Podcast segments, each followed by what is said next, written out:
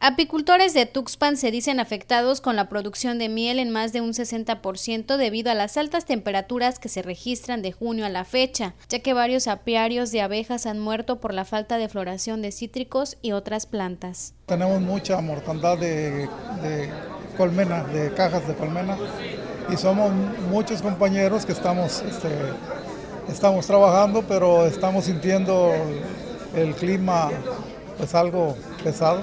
Y la mortandad también de colmenas por pues por el clima no hay floración. En años anteriores el precio de este producto era elevado al registrar poca producción de miel sin embargo, el costo disminuyó debido a que existe competencia en el mercado extranjero y otros países la ofertan a un bajo precio, originando afectaciones económicas a los apicultores del municipio. Tengo entendido que China mete mucha miel a, todos los países, la da muy barata, 20 pesos el kilo, y, este, y la pone en el país que se la pidan.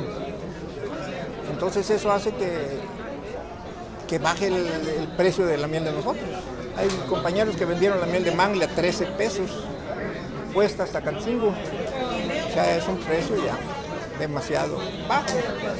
No salen los gastos. En Tuxpan son un promedio de 40 apicultores que también reclaman el apoyo de las autoridades gubernamentales, pues exponen que a pesar de que se destinan recursos para este sector, en su mayoría no llegan. Gabriela Martínez, Mega Noticias.